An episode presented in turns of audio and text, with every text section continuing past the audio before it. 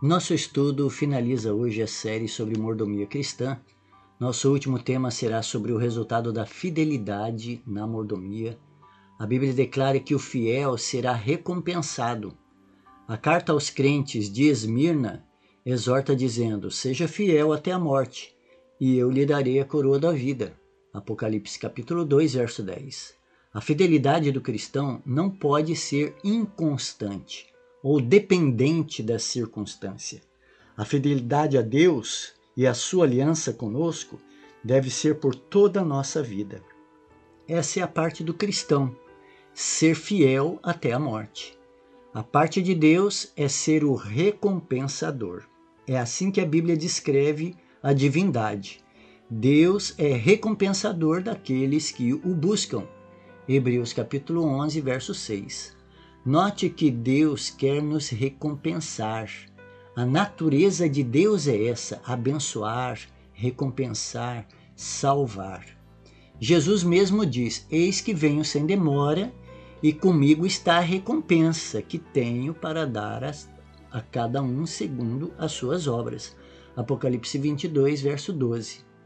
Note que somos salvos pela fé mas seremos recompensados de acordo com as obras. E a recompensa se resume à vida eterna ou à morte eterna. Mas a nossa parte é essa: é permanecermos fiéis à aliança de Deus. E os termos da aliança são os mandamentos. Não devemos ser fiéis somente em questões de finanças, mas em todas as exigências da lei de Deus.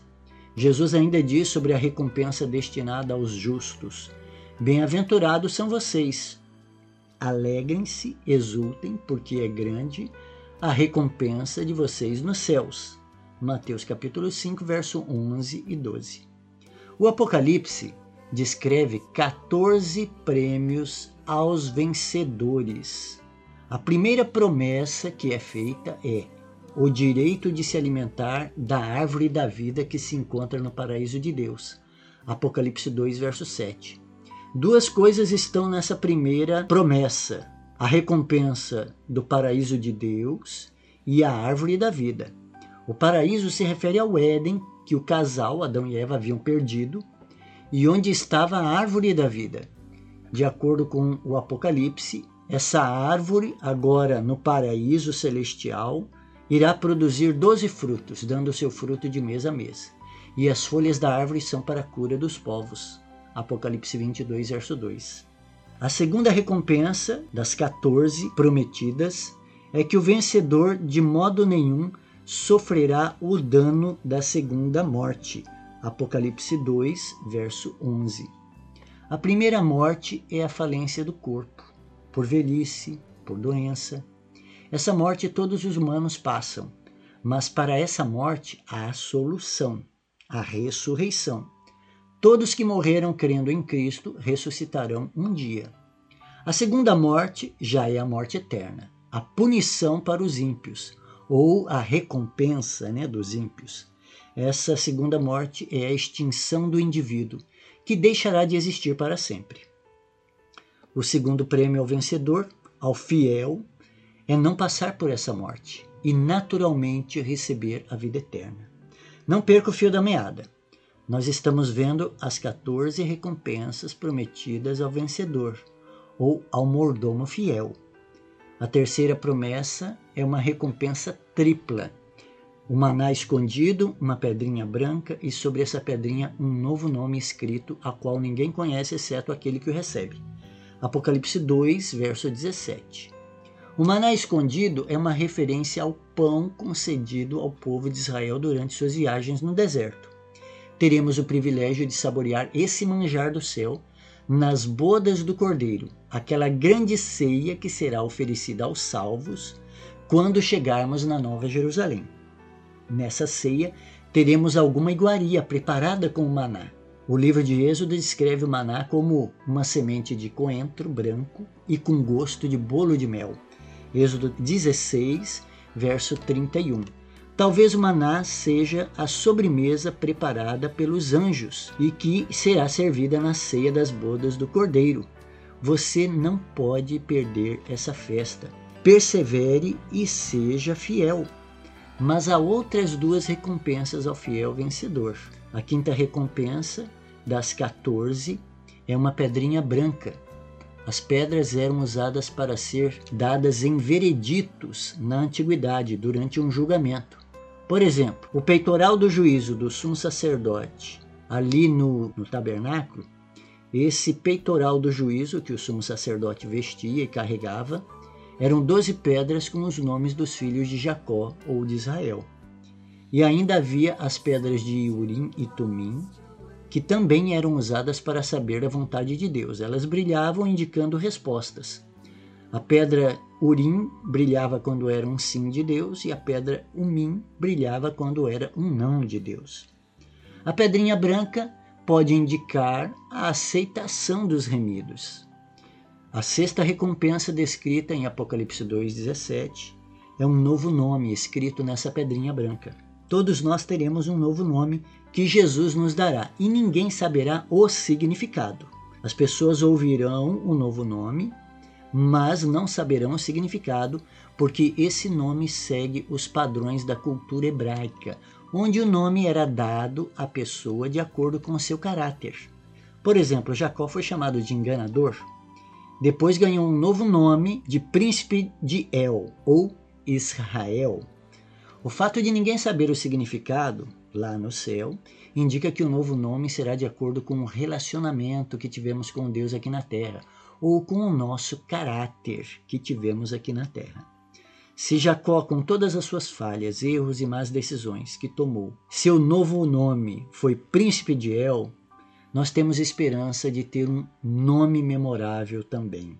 A quarta promessa é ao vencedor que guardar até o fim as minhas obras, eu lhe darei autoridade sobre as nações e com cetro de ferro as governará e as reduzirá a pedaços como se fossem objetos de barro.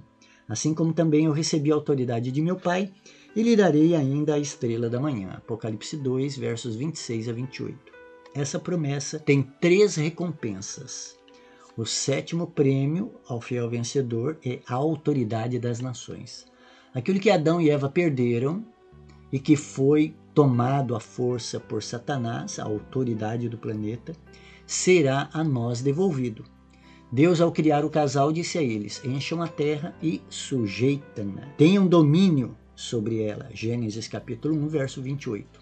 Será esse domínio sobre o planeta e agora sobre as nações redimidas, e isso ainda envolve o governo e autoridade sobre essas nações. A oitava recompensa, das 14, é a estrela da manhã. Esse é um título de Jesus. As estrelas são símbolos dos anjos nas profecias. Veja Apocalipse 1, verso 20, última parte. E a estrela, ou anjo da manhã, é Cristo, aquele Jesus antes de ser encarnado, que era o arcanjo Miguel, que ele havia se angelicado. Essa é uma promessa da presença de Cristo conosco. A quinta promessa apocalíptica de recompensa ao fiel vencedor é: o vencedor será assim vestido de branco, e de modo nenhum apagarei o seu nome do livro da vida. Pelo contrário, confessarei o seu nome diante de meu Pai e diante dos seus anjos. Apocalipse 3, verso 5. Os vestidos brancos são literais, mas também representam o caráter das pessoas salvas. Teremos um caráter livre da natureza pecaminosa, um caráter incorruptível. A décima recompensa das 14 é ter um nome no livro da vida.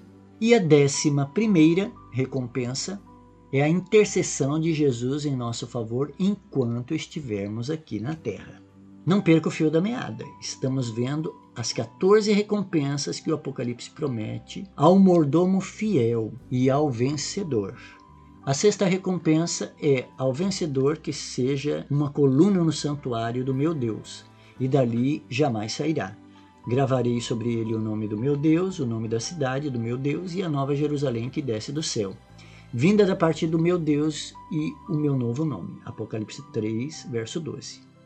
A décima segunda das recompensas, descritas como ser coluna do santuário, significa que seremos sacerdotes e sacerdotisas no santuário celestial.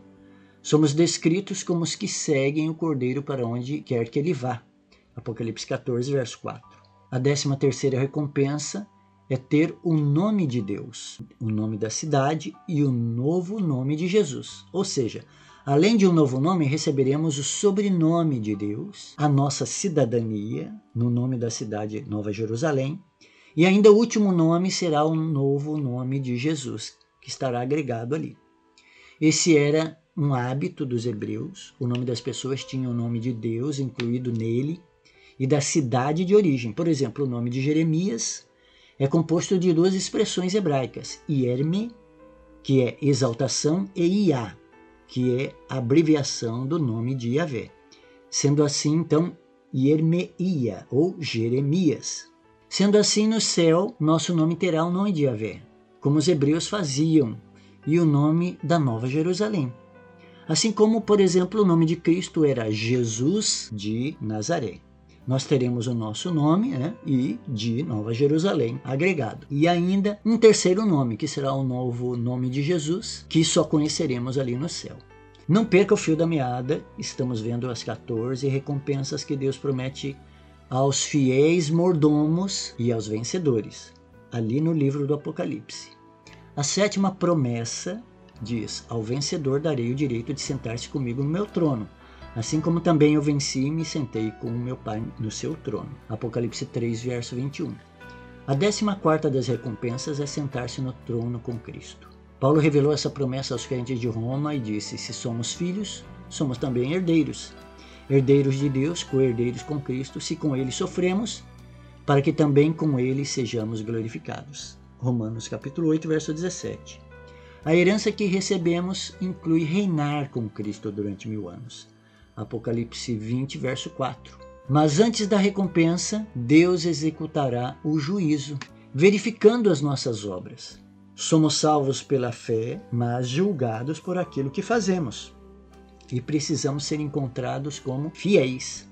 Jesus ilustrou o juízo das obras dizendo: Depois de muito tempo, o Senhor daqueles servos voltou e fez um ajuste de contas com eles. Mateus capítulo 25, verso 19. Jesus irá voltar e recompensar os mordomos fiéis. Então vale a pena ser fiel. Veja quantas recompensas a nós são prometidas. Não é somente a vida eterna, não é somente a nova Jerusalém. São 14 prêmios para aqueles que perseverarem em sua fidelidade, perseverarem em serem mordomos fiéis, não somente nas questões financeiras, mas nas questões de saúde, nas questões do templo, que é o nosso corpo, nas questões dos dons espirituais. A exortação de Jesus para cada um de nós é: aquele que ficar firme até o fim, esse será salvo. Mateus capítulo 24, verso 13.